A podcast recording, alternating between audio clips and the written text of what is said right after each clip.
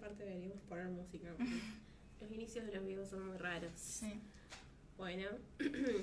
Bienvenidos, bienvenidas y bienvenides a un nuevo vivo que tenemos en el día de hoy, en la jornada de hoy. Eh, hoy tenemos un vivo muy especial porque estamos con, junto a Virginia Gowell, que es una, una psicóloga especializada en las psicologías de Oriente y Occidente, que bueno, ya le vamos a preguntar de qué se trata todo eso.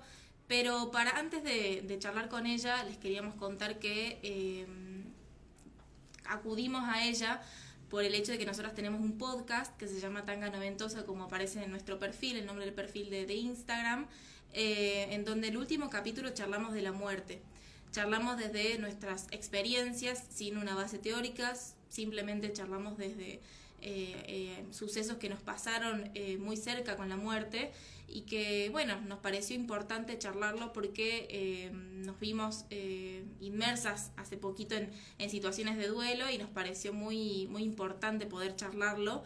Eh, y bueno, se dio una, una linda charla muy amena y, y bueno, y justo coincidimos con, con, Virginia para poder hacer este vivo y que, que puedan estar todos y todas ustedes y bueno, y que nos cuente también sobre esto de, de la muerte, la, los sueños y la sincronicidad, de qué se trata todo eso. Ahí está Virginia.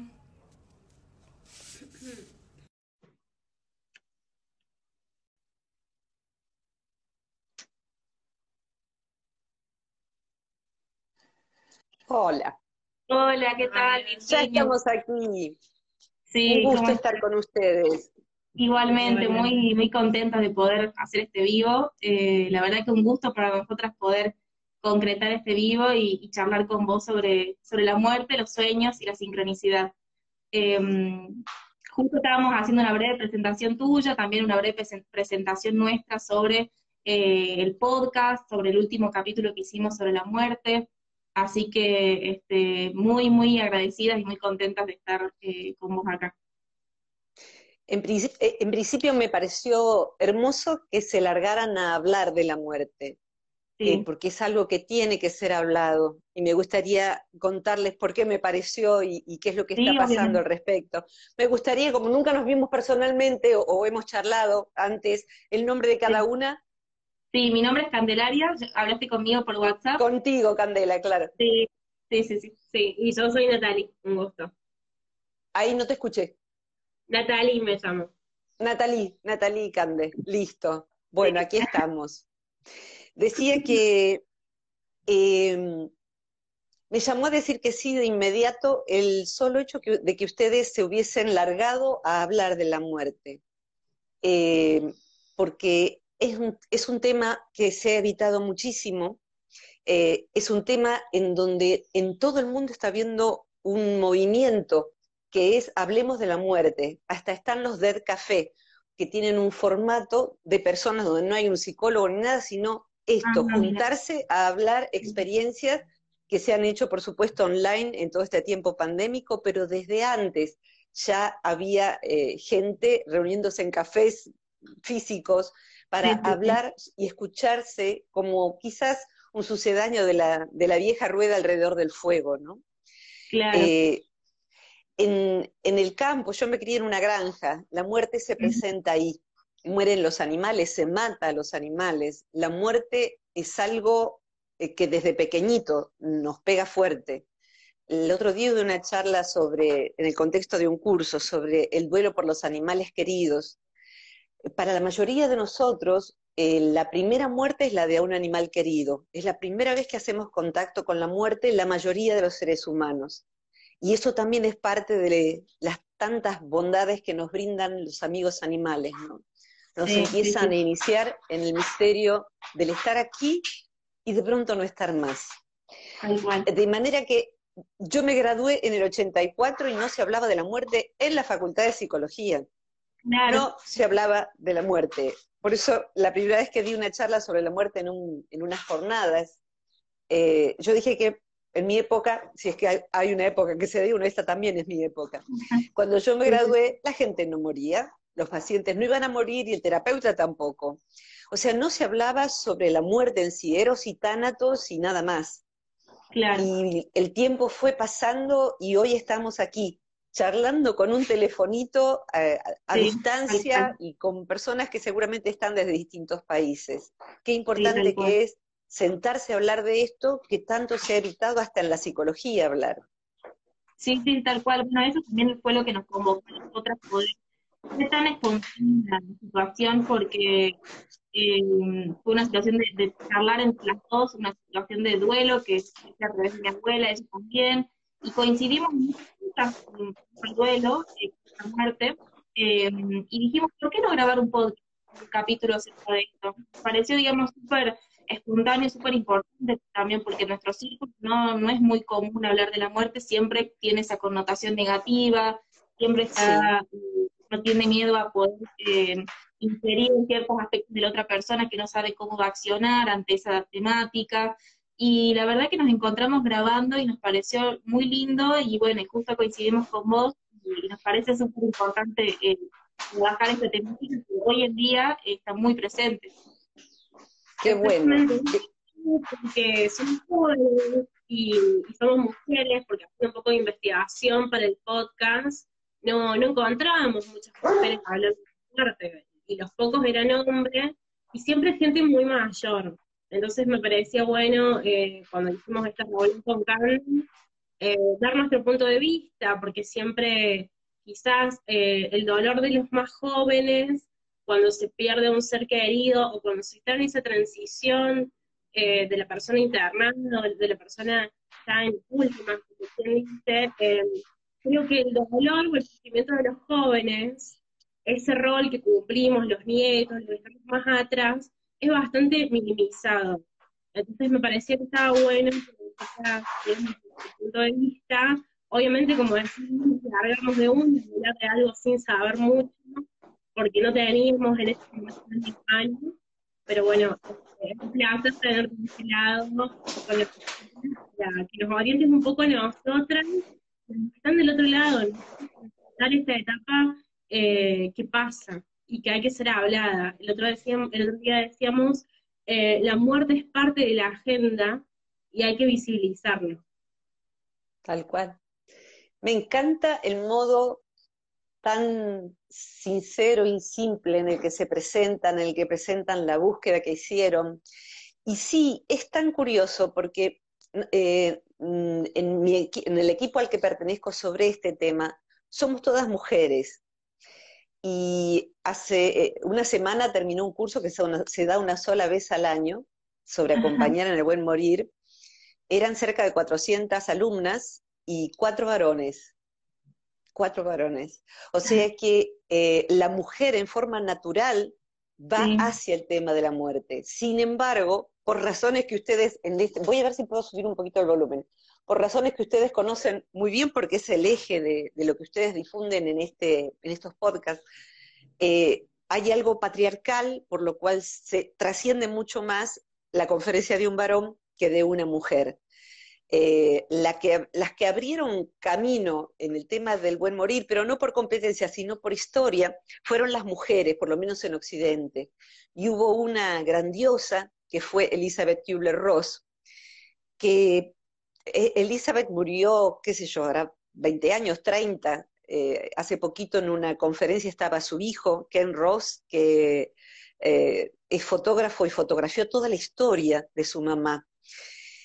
Y Kubler-Ross lo que hizo fue querer ser médica, su padre le dijo de ninguna manera, eran gemelas y ninguna de las dos iba a ir a la universidad porque eso era de locas, totalmente de locas.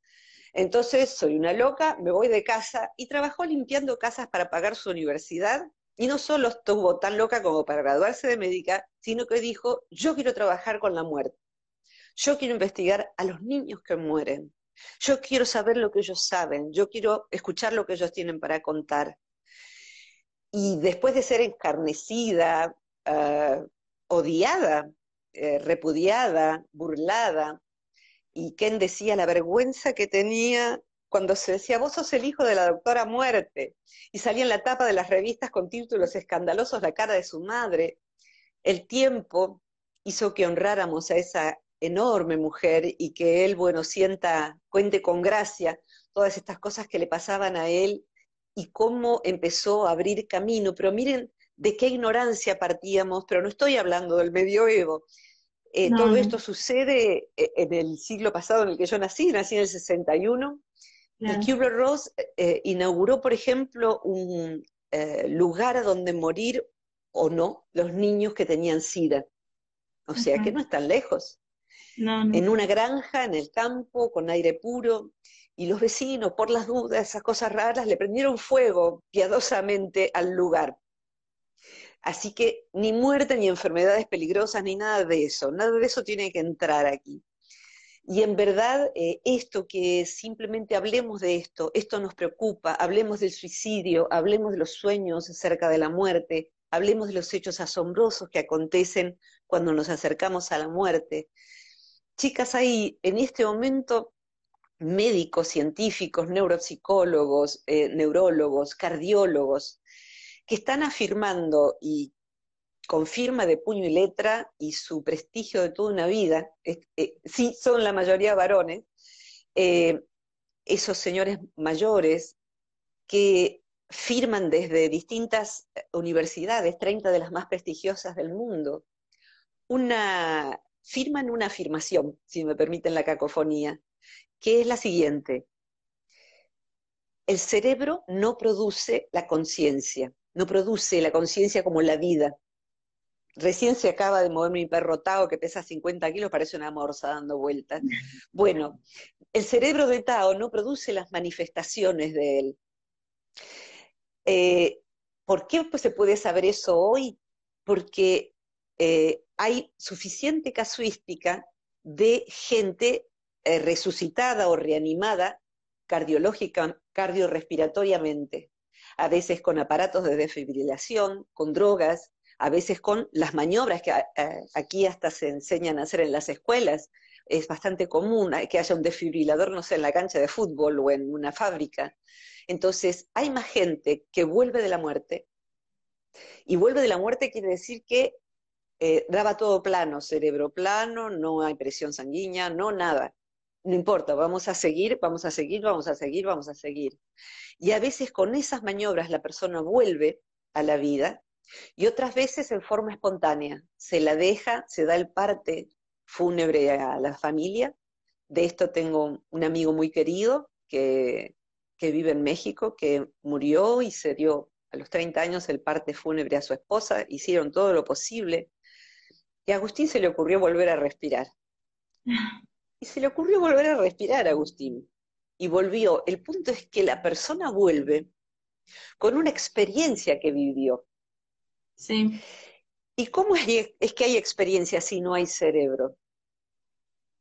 La gente, otro, otra cosa que fue sucediendo junto con esto que ustedes están encarando es, y esto ya lo sabemos todos, que los médicos dicen, si alguien queda en coma, mira, no sabemos por qué, pero hay gente que vuelve, pásenle música, háblenle de sus hijos, eh, preséntenle el olor de sus comidas preferidas, etcétera, etcétera, eh, a ver si lo traen para aquí. Y hay gente, se hace eso porque, aunque no se sepa por qué, se vuelve.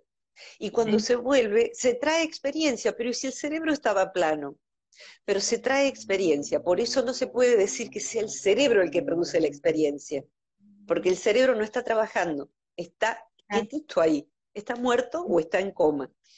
Eh, eh, y sobre eso, bueno, hay eh, mucha estadística al respecto y congresos médicos y libros eh, realmente complejos de entender.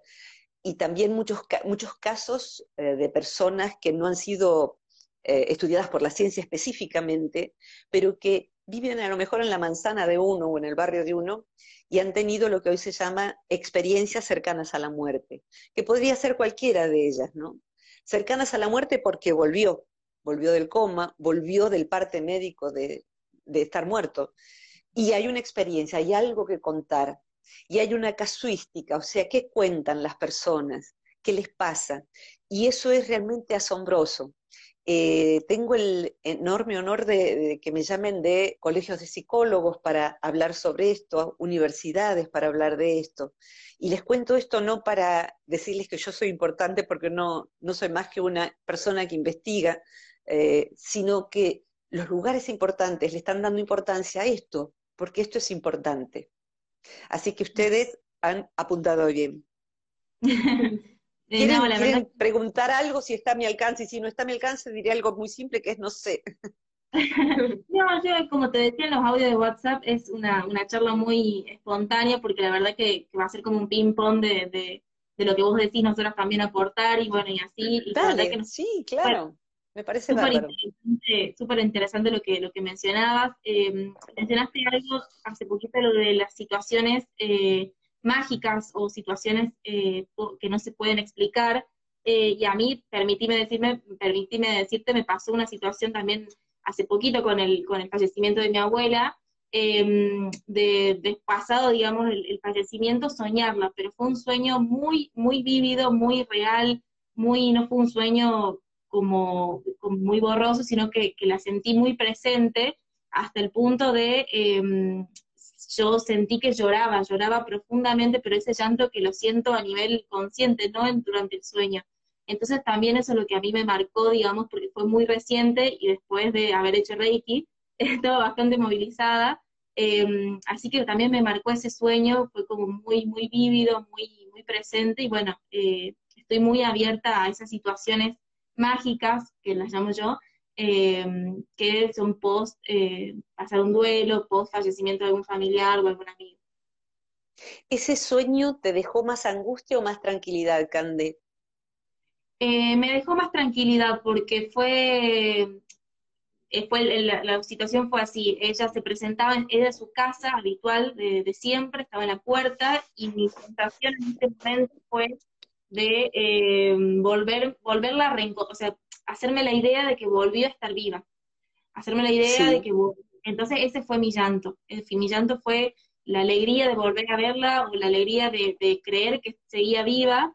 Y pasado unos minutos eh, y después luego despierta, entendí que no, no, no, no estaba viva, pero estaba contenta de haberla visto, de haberla despedido por última vez y, y tenía ese llanto de, de- de felicidad, no era un llanto de, de tristeza, sino que era más de, felicidad de haberla visto bien y, y como hacer una, una despedida en ese sueño. ¿La habías podido despedir aquí en la vida vigil o Sí, no, no sí. habías? Sí, yo sí fui, eh, pude viajar, así que la despedí. Eh, sí, fue como todo también un trabajo previo mío de poder, poder hacerlo, porque todo lo que tiene que ver con la muerte o no quería como afrontar esa situación, lo pude hacer y la verdad que me sentí muy bien, más allá de las emociones eh, de, de angustia y de llanto, pero la verdad que, que, que, lo afronté bien o así lo me siento, incluso después me sirvió para poder eh, aprender a escribir, o sea, ella escribía mucho y bueno, y me empezó a gustar la escritura, empecé a escribir sobre la muerte, eh, a pensar mucho sobre la muerte y bueno, y así es como con Nati empezamos a hablar un día tomando unos mates y salió este hermoso capítulo que, que muy pronto va a estar disponible y bueno, este, nos dio pie para también poder hablar con vos. Eh, este, esta experiencia que tuviste con tu abuela, Cande, eh, es muy frecuente en los humanos y yo, con, aún con el título de psicóloga, no podría decirte que eso es un sueño. O sea, ¿es un sueño o es una experiencia onírica? Claro. Porque una experiencia onírica es algo que se da en estado de sueño. Uno está durmiendo, está como soñando. Pero si estamos diciendo que eh, la conciencia, la mente, la vida, la vida con mayúscula, no está producida por el cuerpo. Cuando el cuerpo se rompe, cuando el cuerpo se corta, es el vínculo que tenemos con el hermano cuerpo, como le decía San Francisco de Asís, eh, dejamos de poder comunicarnos, dejamos de poder expresar. Pareciera ser que hay una casuística muy alta de personas que tienen la posibilidad de despedirse en una experiencia onírica. Es decir, que la persona amada viene y dice, a veces con palabras, estoy bien, o a veces no hay palabras, a veces es un gesto, un abrazo, un llorar juntas o un reírse juntas. Y a veces inclusive prodiga información necesaria. Los papeles de la casa están en un doble fondo del escritorio. Y el punto es que los papeles de la casa están en el doble fondo del escritorio. Sobre eso he leído muchísimos testimonios. Y algo muy importante, y por eso te hice la pregunta, es que la persona que tiene la experiencia onírica experimenta alivio. En vez de decir, uy, soñaste con alguien muerto, qué fúnebre, o qué macabro, qué siniestro. No, no, es luminoso. E inclusive acompañar a morir puede implicar un estado de belleza. Y hasta me han dicho a veces, recuerdo un muchacho en, en el Bolsón, yo estaba dando una charla y cuando les dije a, los asistentes que uno podía experimentar belleza dentro de lo que es el dolor de la partida de alguien, tanto el que está partiendo como quienes acompañan, me dijo, qué suerte, porque yo experimenté eso cuando murió mi mamá y me sentí un canalla. No, es parte de, como humanos, la muerte lo que hace es separarnos de ese abrazo, separarnos del contacto, separarnos de los gestos, separarnos de esa presencia. Posiblemente sea bastante más fácil morirse.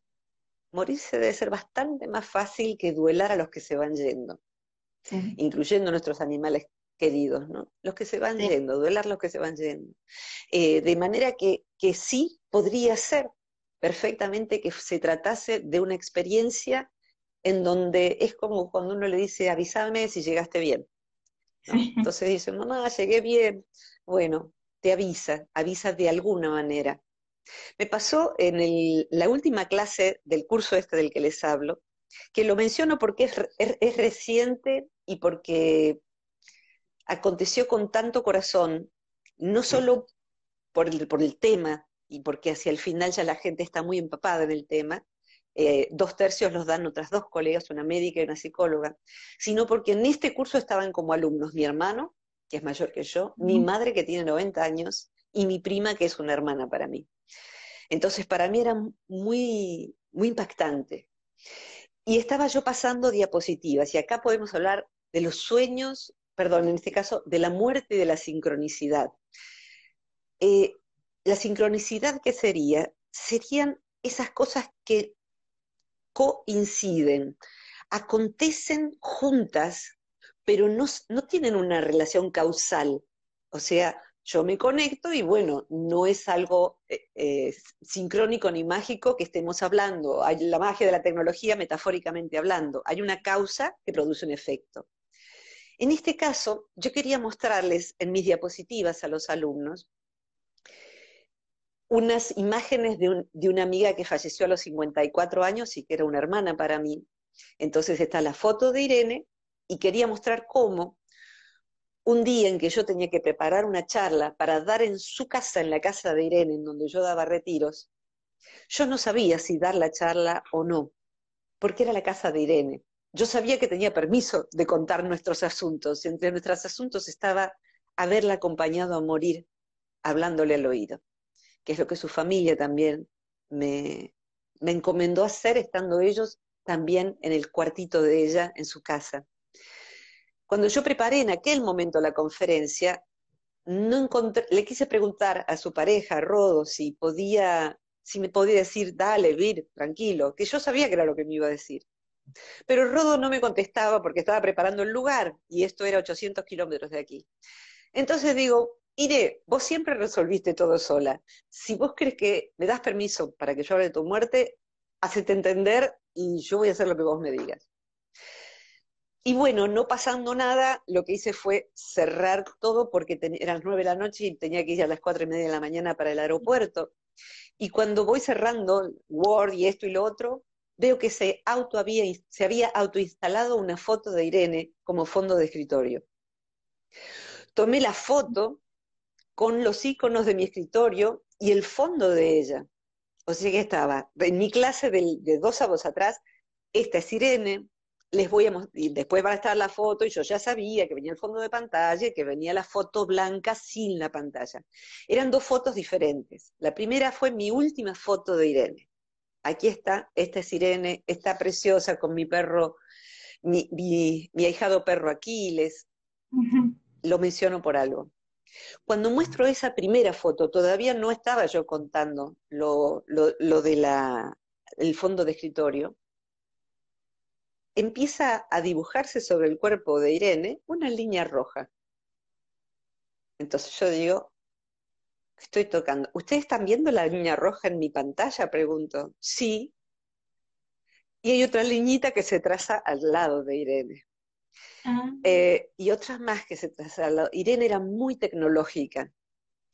Podría decirse que eso, las dos cosas fueron un accidente, pero son accidentes demasiado coincidentes. Esas líneas rojas salían de un modo que es difícil de intervenir en la pantalla de quien comparte, ni siquiera el anfitrión de Zoom puede intervenir en la pantalla mía. Yo estoy compartiendo mis diapositivas. Eso no obstante salía de un iPad, que es lo que usaba Irene. Finalmente era el iPad de una alumna. Y uno podría decir, y ahí se acabó el misterio. Pero fíjense ustedes, y tengo permiso de la alumna, la alumna estaba desesperada por conectarse desde un país de Centroamérica, y ese día, a la una de la tarde, iban a, eh, le iban a entregar las cenizas de su padre, Oh, y era el aniversario de la muerte de su madre. Entonces, ¿cómo es eso, no? Entonces, Sí. ¿cómo es eso? Verdaderamente eh, eh, a mí me sigue corriendo frito por, por- por la piel. Eh, sincronicidad que sería, y ahí vemos que son coincidencias no casuales, tampoco causales, porque no se causan entre sí los hechos, sino que producen un significado. Agregaría esto, yo digo, ¿y ahora cómo le cuento esto a Rodolfo? Que no le traiga tristeza, y no le digo, mejor si le digo, porque han pasado unos años ya. Y me llama Rodolfo dos días después para decirme que mi ahijado Aquiles había partido, el perro. Sí. Entonces ahí filmo ese ratito de mi clase con mi celular y se lo mando. Eh, de mí, hablando de Aquiles, y todo, todo ese conjunto, ven que es como un mandala, como eh, que no, uno no puede decir, bueno, eso pasa porque el iPad, etcétera. No, es demasiado, porque nunca pasó antes, nunca pasó después, podría haber pasado con otra diapositiva. Entonces, sincronicidad es, eh, ¿por qué puse las, tres palabras juntas? Porque la palabra sincronicidad viene del querido Jung, Carl Jung, el, el psiquiatra suizo que murió en el año 61. Y él estudió esto con un físico, premio Nobel de física, Wolfgang Pauli. Y ellos descubrieron que había fenómenos en donde pareciera ser que lo que llamamos afuera se manifestara como si fuera una extensión del adentro. Pasa algo fuerte adentro y algo pasa afuera. En el tema de la muerte es históricamente común que aúllen los perros a distancia cuando muere un ser querido, que alguien se despierte o haya tenido un sueño, que se pare el reloj de la casa a la hora en que el ser querido murió, eh, que se descompongan aparatos. De hecho, Pauli, que era premio Nobel de Física, tenía un carácter muy podrido, como decimos en Argentina, era muy enojón. Eh, y cuando entraba él a un laboratorio de experimentación física, de, de la física, él es uno de los papás de la física cuántica, eh, preferían que no fuera Pauli, porque se descalibraban todos los aparatos. Es como que entraba él y se, podría, se pudría todo. Todos los aparatos se empezaban a desregularse, había que calibrar todo otra vez. ¿Cómo puede lo intangible afectar a lo tangible? Y si fuera una sola cosa, y hoy se ha llegado, aunque yo no lo pueda entender, pero lo puedo intuir, que hay una sola cosa, que no es tan, es como un adentroide o un afueroide. No es ni exactamente afuera ni exactamente adentro. Hay un algo que está entre medio y se manifiesta y nos comunicamos y nos pasan cosas. Y la muerte es de los hechos humanos, la muerte y el enamoramiento, pero la muerte más de los que más producen explosiones en el, en el entorno, ¿no? Sí. Eh, bueno, a mí también con la, con cuanto a la sincronicidad me pasó también un, un hecho muy que me, que me llegó y el otro día me di cuenta. Eh, hace poquito fue el, el aniversario del fallecimiento de mi abuelo, esposo de, de esta abuela que te mencionaba. Sí, Eh, fue un domingo y yo el sábado lo sueño. Yo nunca, desde que falleció, nunca más lo soñé, nunca más, nunca más, nunca más. Y esa noche lo soñé, era él que me decía algo, no, no recuerdo en este momento qué me decía, y al otro día me despierto y no me acordaba que era su aniversario. Y me, me acordé porque también es el, es el cumpleaños de una sobrina mía que nació ese mismo día, y bueno, y ahí empecé a atar cabos, y bueno, algo me, me dijo que ahora no recuerdo, pero fue justo ese mismo, ese mismo día para ese aniversario, eh, que bueno, que lo sentí presente, que lo soñé. En ese, voy a descartar una alarma, en ese sentido, eh, es necesario hablar, a lo mejor, de que cuando yo me expreso y, postulo todo esto que a mí me ha fascinado y me fascina, y, y fíjate, fíjense que en las universidades se le llaman fenómenos anómalos. Anómalos no por una falla, sino porque no son tan comunes, sino, sin embargo son más comunes de lo que se cree, pero mucha gente o no los recuerda o no los cuenta. En estos fenómenos anómalos, en estos sueños, en estas experiencias del estado de coma, experiencias cercanas a la muerte, algo que vivencia, algo, algo que vivencia algo, sin necesitar un cerebro que esté despierto. Partimos de un modelo del inconsciente muy lejano al de Freud. O sea, el modelo del inconsciente del que podemos partir se parece más al de Jung, que miró hacia Oriente. A mí me fascinó, hace 37 años que soy psicóloga, eh, desde chica, lo que, lo que eran las psicologías de Oriente. O sea, yo no sabía bien, pero entendía que era una psicología porque el yoga me hablaba de trabajar con mis emociones, de serenarme, de cosas que a mí en la universidad me hablaban, pero no, no me decían cómo. Esto es angustia, ok, ¿cómo se saca? Y cuando, recordando, hablando de cuando tu mamá, etcétera, no me alcanza, licenciado, disculpe, o doctor. Hoy en día hay una gran revolución de distintas escuelas de psicología, y en esta que yo he elegido desde hace tantos años, diríamos que el carozo, o como en algunos países se dice, el núcleo del inconsciente, eh, sería el espíritu, la porción del todo en mí, la porción de vida en mí. Anteayer partió de casa, éramos tres, partió mi perra. Mm. Eh, y mi perra, bueno, eran 11 años y algo de compañía cotidiana y de mucha intensidad. Y eso no deja de tener belleza y misterio. O sea, ¿dónde está lo que hasta recién estaba? Y ese cuerpo no es ella, es de ella, pero no es ella. Es como el principito que deja la cáscara, ¿no? El cuerpo. Y se vuelve a su, a su planeta. Nati, ¿querés decir algo? Sí, te veía. Ahí anda, ahí eh, anda. Yo tengo, tengo tanto que al final no tengo miedo de qué preguntar para no para no Seguro que va a servir.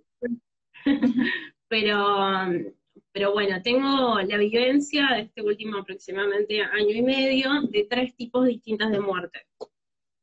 Eh, por ejemplo, una muerte esperada, que es una muerte de una persona eh, que tiene cáncer, ya viene muy mal.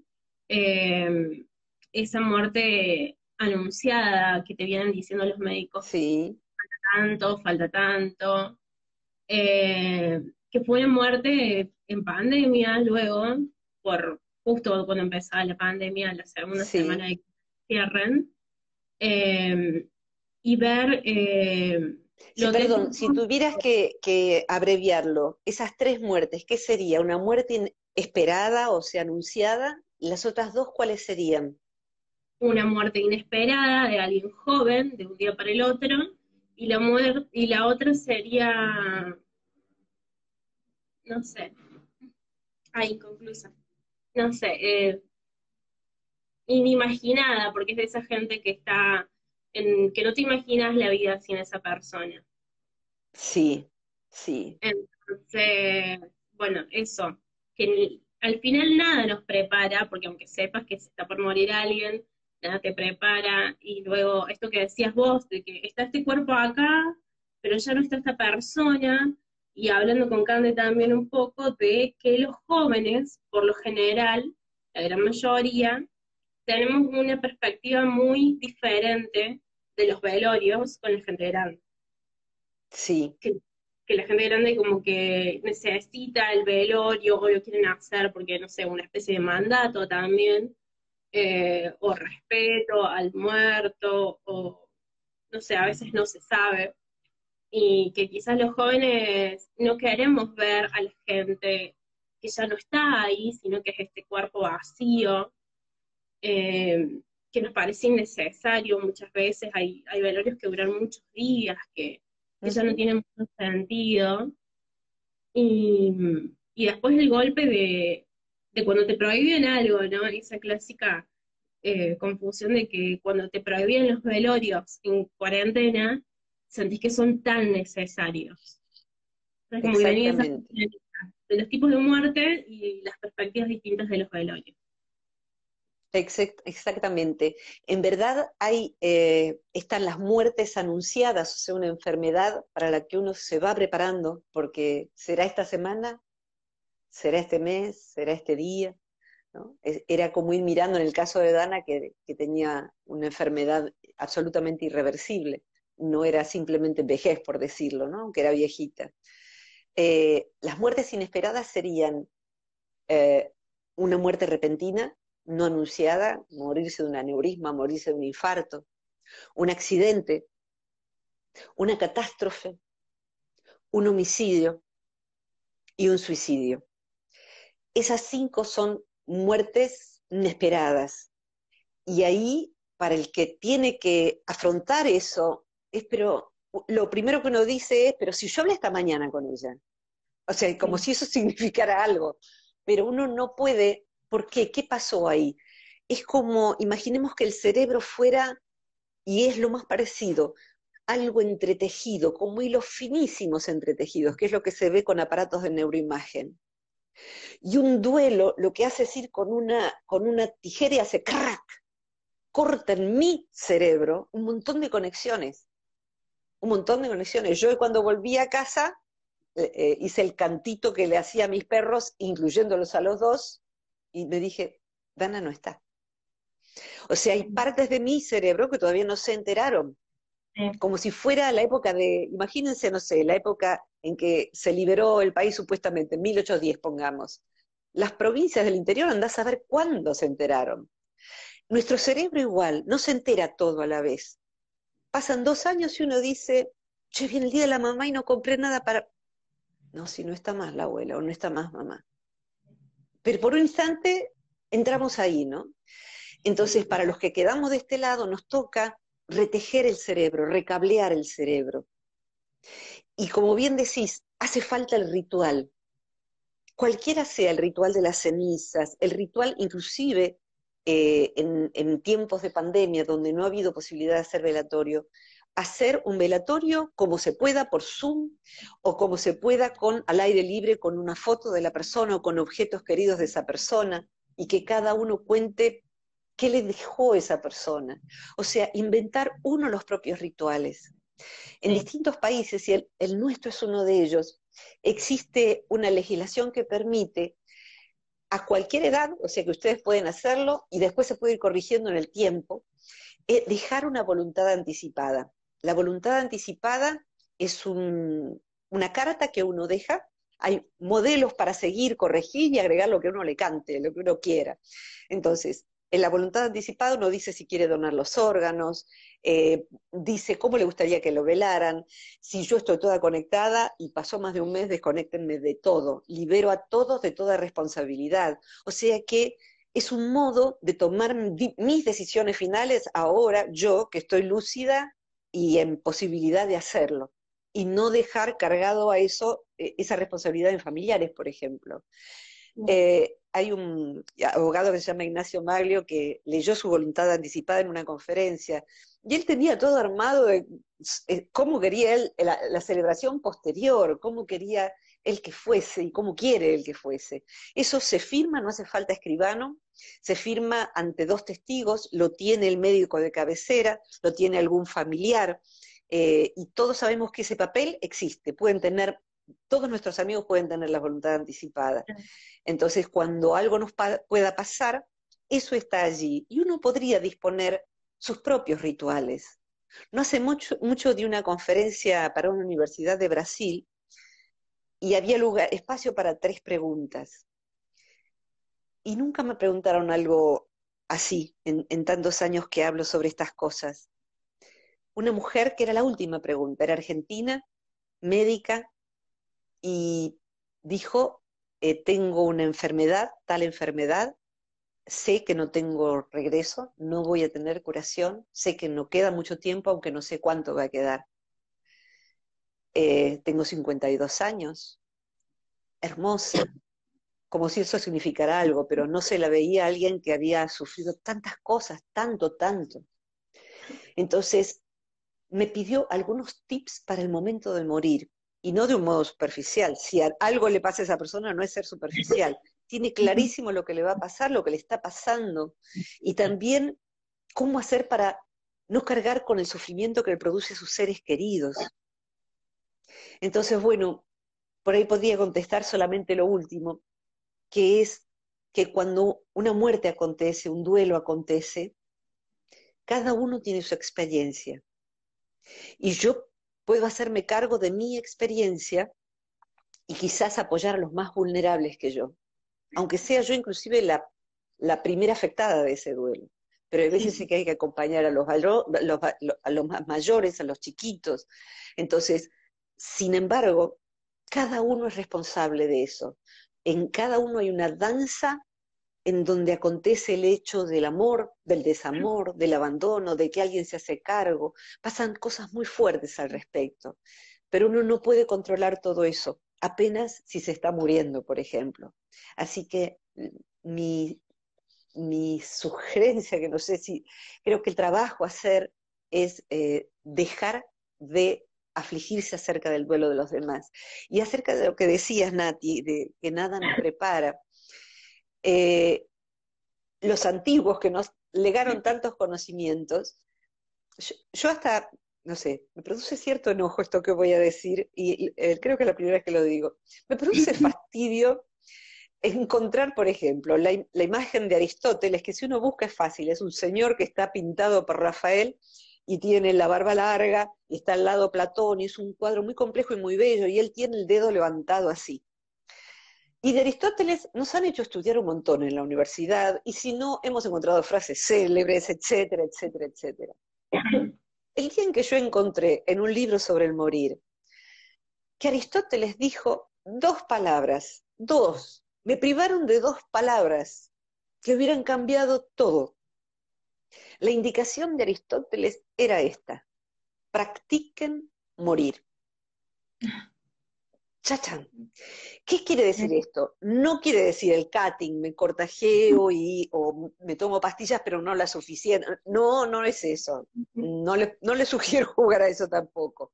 Me parece algo poco interesante. La vida está más interesante estando completamente aquí, aunque uno sufra horrores a veces. Practiquen morir es que morimos tantas veces porque hemos muerto a personas que, inclusive ustedes que son muy jóvenes, a personas que ya no son ustedes. Ustedes eran quienes ya no son. Eh, han muerto a cosas, a roles, ya no sos nieta, o ya no sos nieta de esas personas, Cande. ¿eh? Eh, y Nati, has tenido que morir a ser amiga de esa persona, has tenido que seguramente morir inclusive a objetos. Entonces la práctica y Oriente que dice, de eso. Dice la práctica del desapego, la práctica de, creo que el modelo más parecido a lo que quiero decir es cuando adoptamos un animal.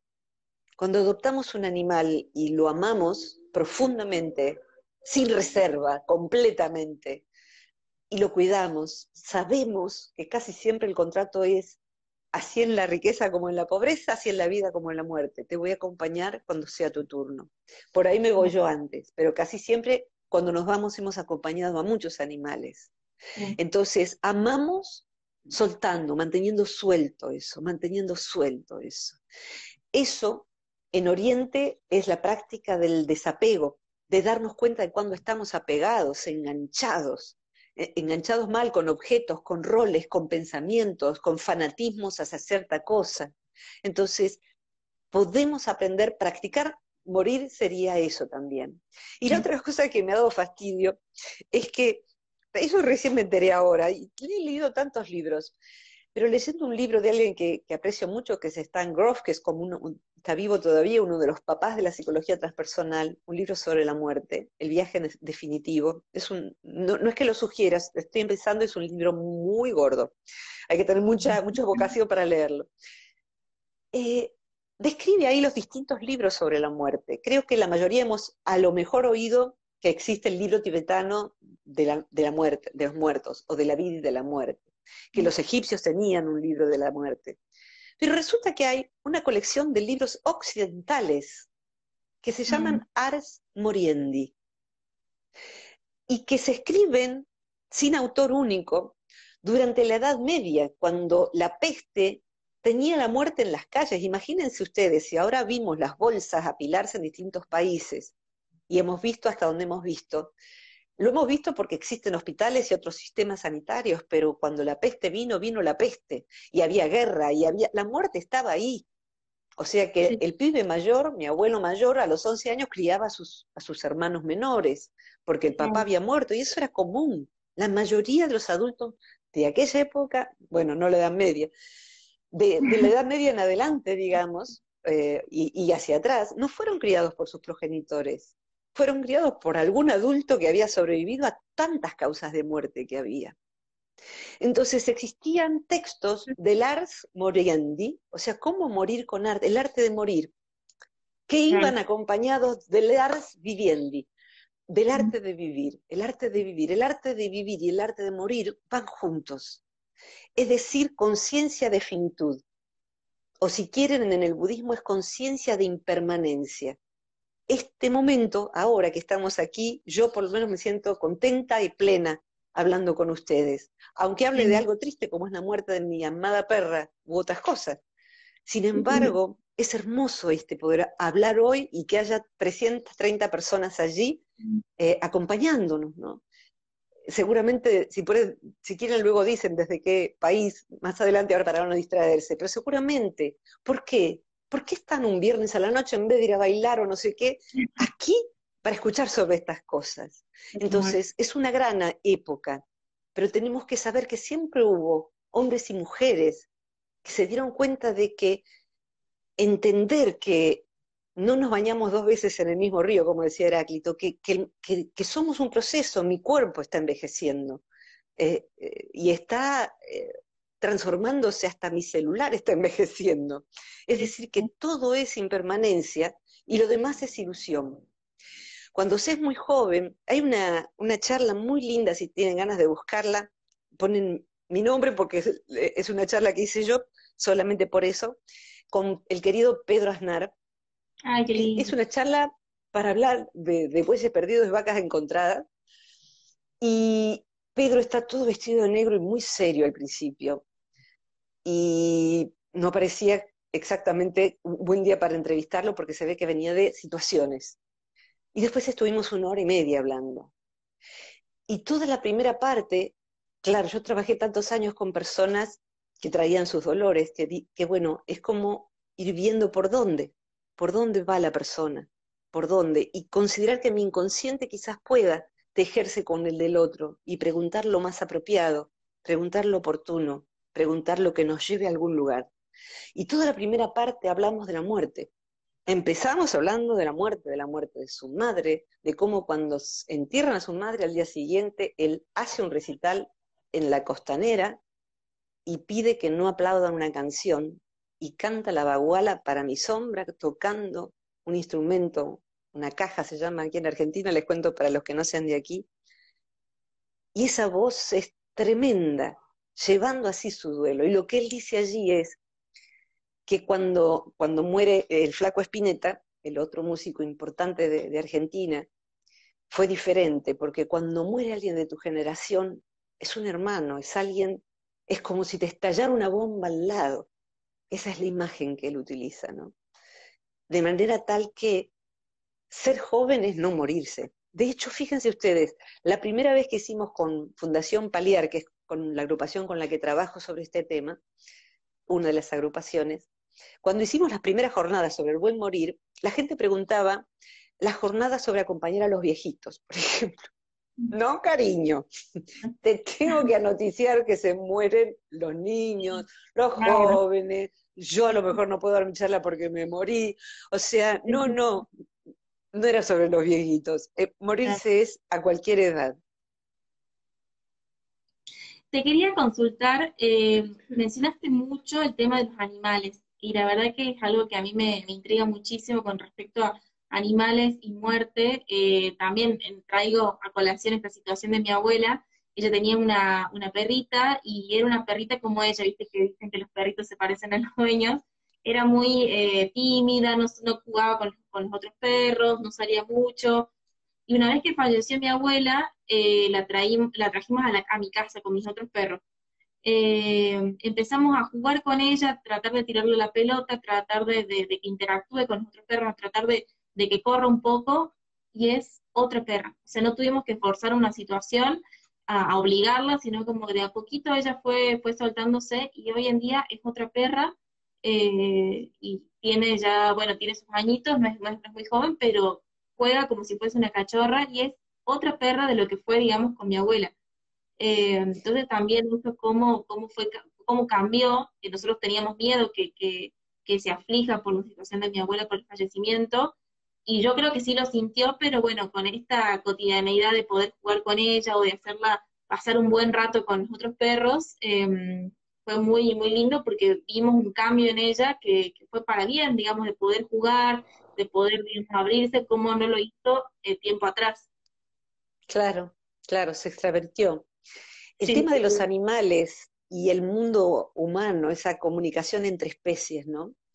Eh, como, como, buena animalera, me volví animalista, o sea que me, me sentí convocada por comunicar acerca de los derechos de los animales no humanos, que así se llaman, recordando que nosotros también somos mamíferos, somos animales humanos, y ellos son animales no humanos.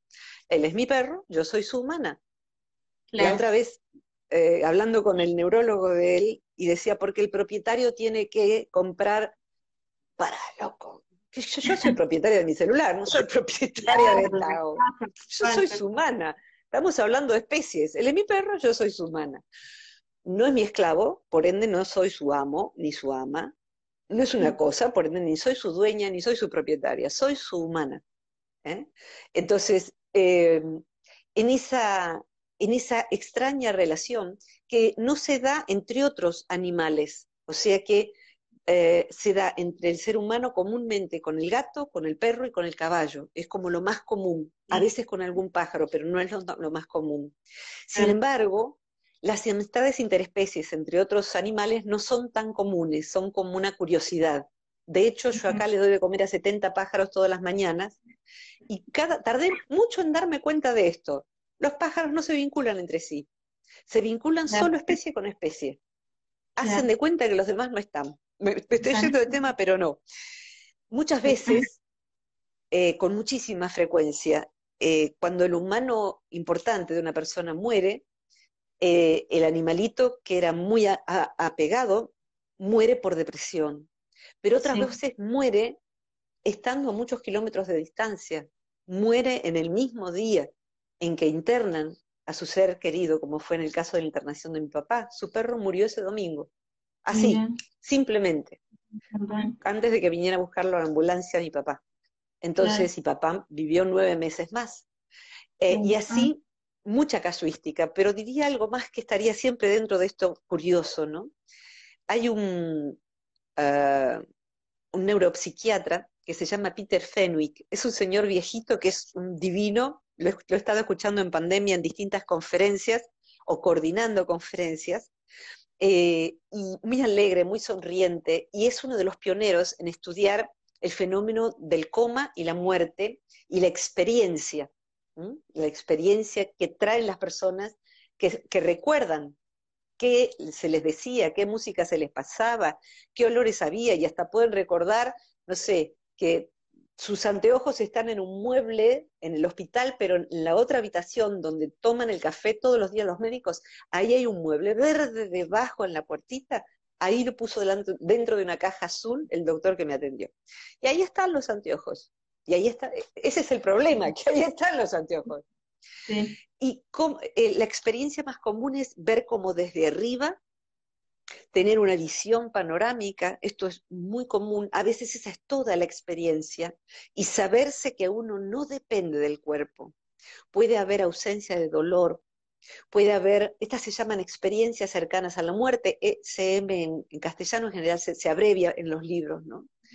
Eh, y las experiencias cercanas a la muerte pueden tener, a mayor duración en general, mayores complejidades.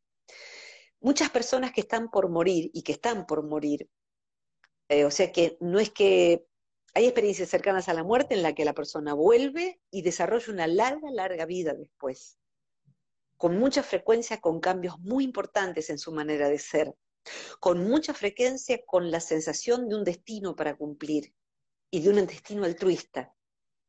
Con mucha frecuencia la persona no le hace mucha gracia volver, porque estaba en una sensación de felicidad, de pertenencia. Y volver aquí es meterse otra vez en el cuerpo, en la vida, con sus problemas, y a la vez esa persona sabe, lo sabe, no porque lo escuchó de mí o lo leyó de un libro, sabe que es inmortal, lo sabe, ahora lo sabe. Esto significa, voy a vivir de otra manera, esto se puede ir en cualquier momento. Entonces voy a aprovechar esto.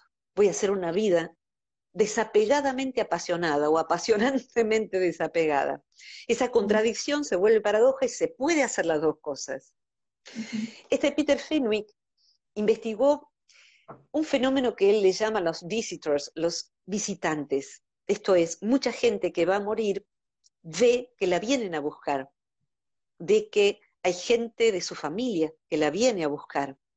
Y entre esa gente, él hizo estadísticas y otros médicos también, de quiénes lo vienen a buscar.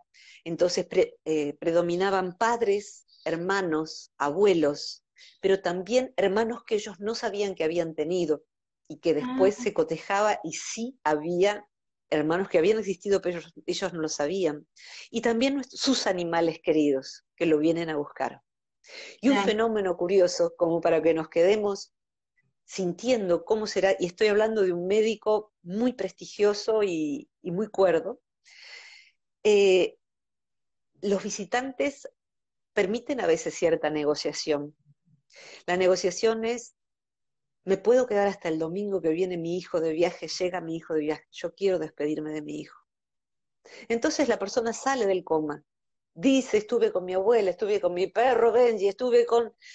Y me dieron permiso hasta el domingo a la tarde, pero el domingo a la tarde me vienen a buscar y me van a acompañar. Y todo esto sería algo bastante absurdo si no fuera que el domingo a la tarde se muere la persona, cuando ya saludó a su hijo. Es decir, que de esto me la contaron, de esto la acompañé a vivir, y aquella amiga Irene, cuando le dijeron, viene tu, ya tu prima tomó el colectivo, va a llegar acá a las 8 de la noche. Pero yo esa hora yo no voy a estar. Así, así de clara, así de límpida. Yo esa hora ya no voy a estar. Se murió 6 menos 10 de la tarde. O sea, alguien puede saber. Eh, es un misterio apasionante y es importante esto, que dialoguemos, que leamos cosas serias, que escuchemos. Eh, de todo se hace negocio, por eso invito a que sean prudentes en los libros que compran, si tienen ganas, eh, las charlas. Pero es muy interesante justamente meterse en los que hicieron ciencia de todo esto eh, y a ver qué es lo que dice hoy la ciencia sobre todo esto. Y la verdad es que supera al pensamiento mágico o a lo que pueda decir el esoterismo eh, o lo que fuere, ¿no? El falso esoterismo, como quiera llamársele. No sé si quieren redondear con algo. Nos quedan dos eh, minutos y se interrumpe el Instagram. Tenemos tres preguntas, no sé si vos estás con tiempo. Eh, Yo estoy con tiempo. No sé si se corta el Instagram eh, con esta cantidad de gente, a lo mejor no. Ok. Perfecto. Han cambiado las reglas, bárbaro, fantástico.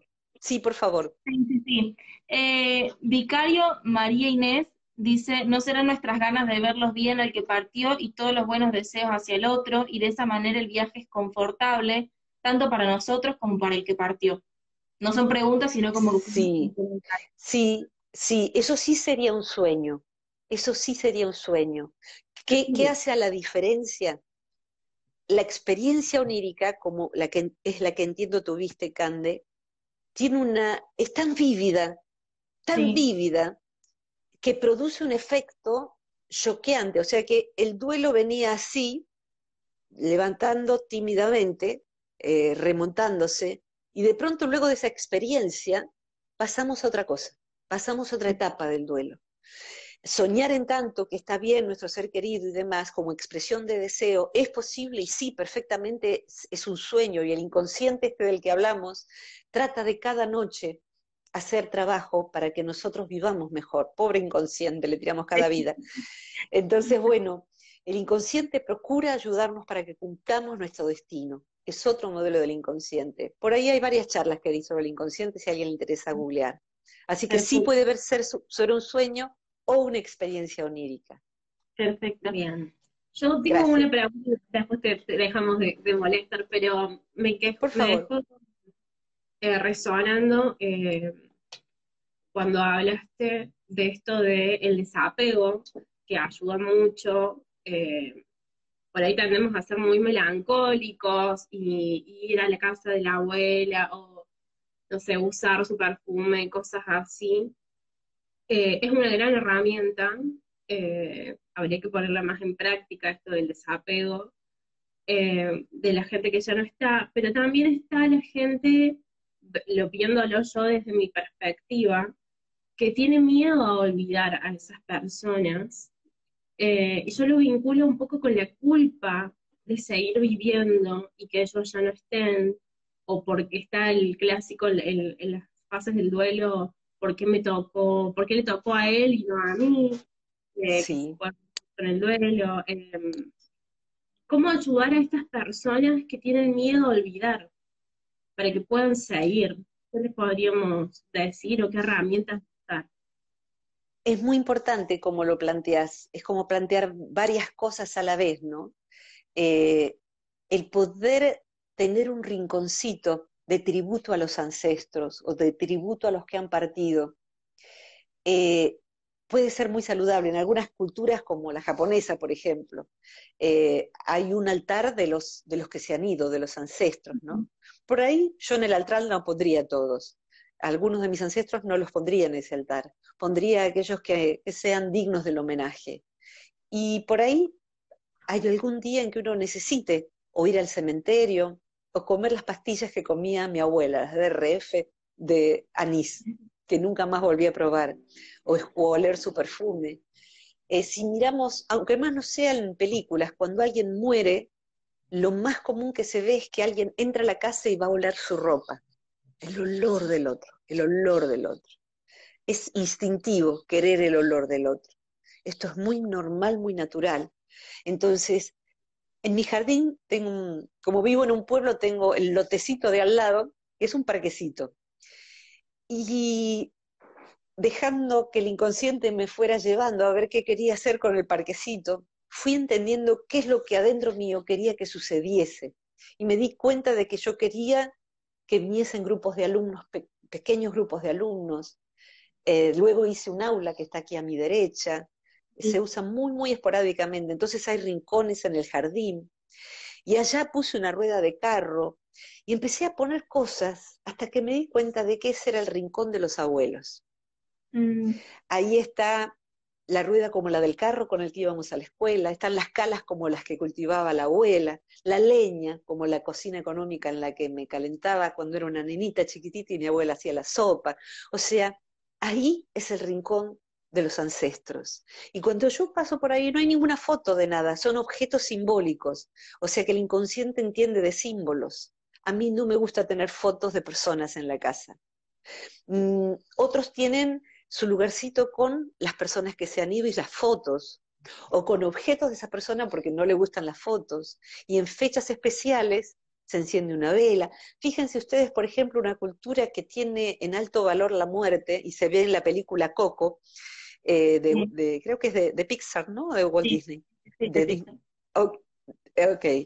Eh, en México, la muerte, el día de la muerte es un día celebratorio porque han pasado por nuestra vida y se les lleva comida, se va al cementerio a cantar serenatas y se, se va haciendo algo eh, que va cambiando, va mutando también, así como lo de los velatorios, que antes se hacían en las casas, luego se empezaron a hacer en salas de velatorios, o sea, van cambiando los rituales. Lo que es importante es que se conserven los rituales, que nos reunamos en torno de, y a lo mejor hablemos de, ¿quién era para vos esta persona?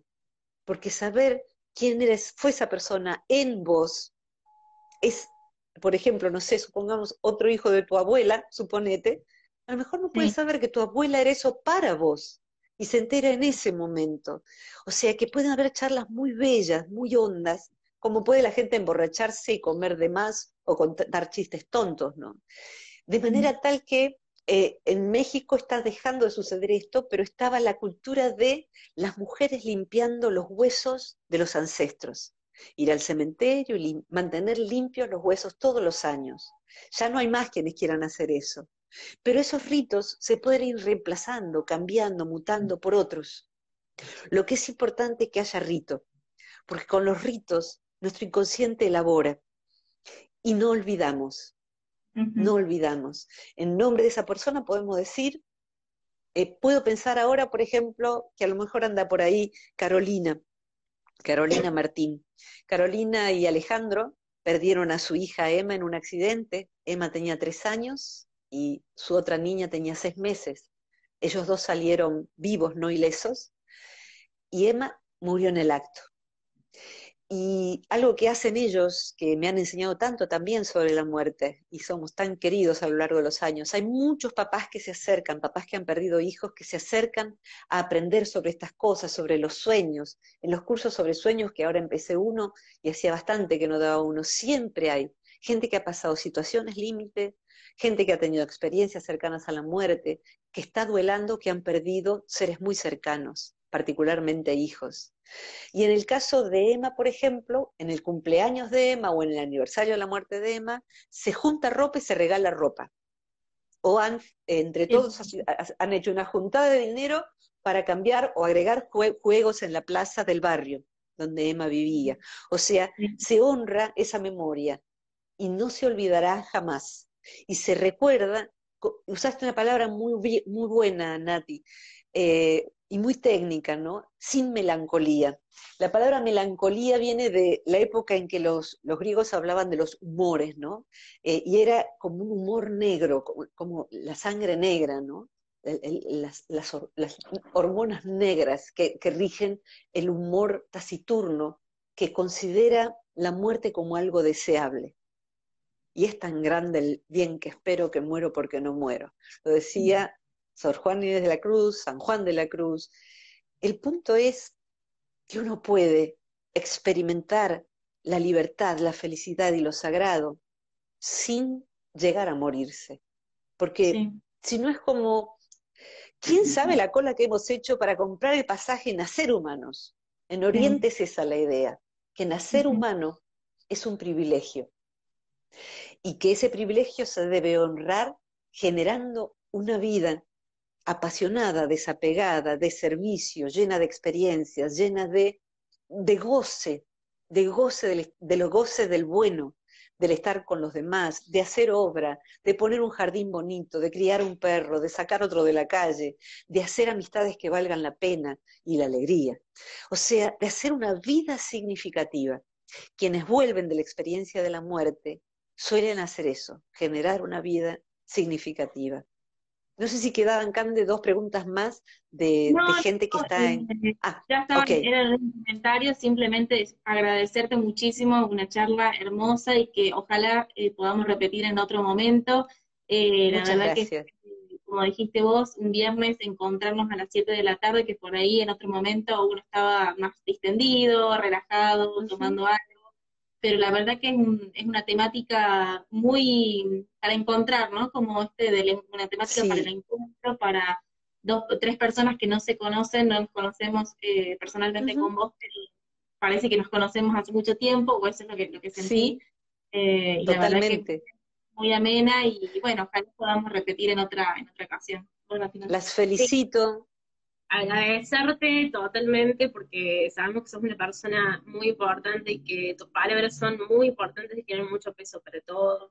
Entonces, la verdad que para nosotros que todavía estamos en algo muy chiquitito, es un honor tenerte acá y haber tenido, como dice Carmen, una charla muy amena y de algo que es tan delicado por lo general, eh, está muy bueno tener este encuentro y que haya sido de esta forma. Eh, yo las olí en ese sentido porque cuando, vi lo que hacían no me importó que fuera chiquitito. Y a lo mejor hay lugares muy grandes de donde me han invitado y, no, y digo que no porque no me interesa. Eh, el abuelo también, no me interesa estar allí. Me parece que en, los rostros de ustedes, todos los que estamos aquí, estamos viendo con qué desinterés están haciendo esto. Y, lo chiquitito lleva, andás a ver a dónde, ¿no? Ese pequeño pasito que uno da. Eh, hemos estado juntos aquí en el fogón. De hecho, me recordé un, asunto muy importante dentro del tema de la muerte, es los bienes que uno deja, más allá de los testamentos, ¿no? ¿Quién se va a ocupar? ¿A quién le va a importar esta taza más allá del objeto? Es mi taza. Eh, y estos papeles que no valen nada, o sea, cómo poner orden. Y mañana, no, lo recordaba, eh, va a haber una charla a las 11 de la mañana sobre la muerte, es gratuita, eh, la muerte y la economía, o sea, el, factor económico.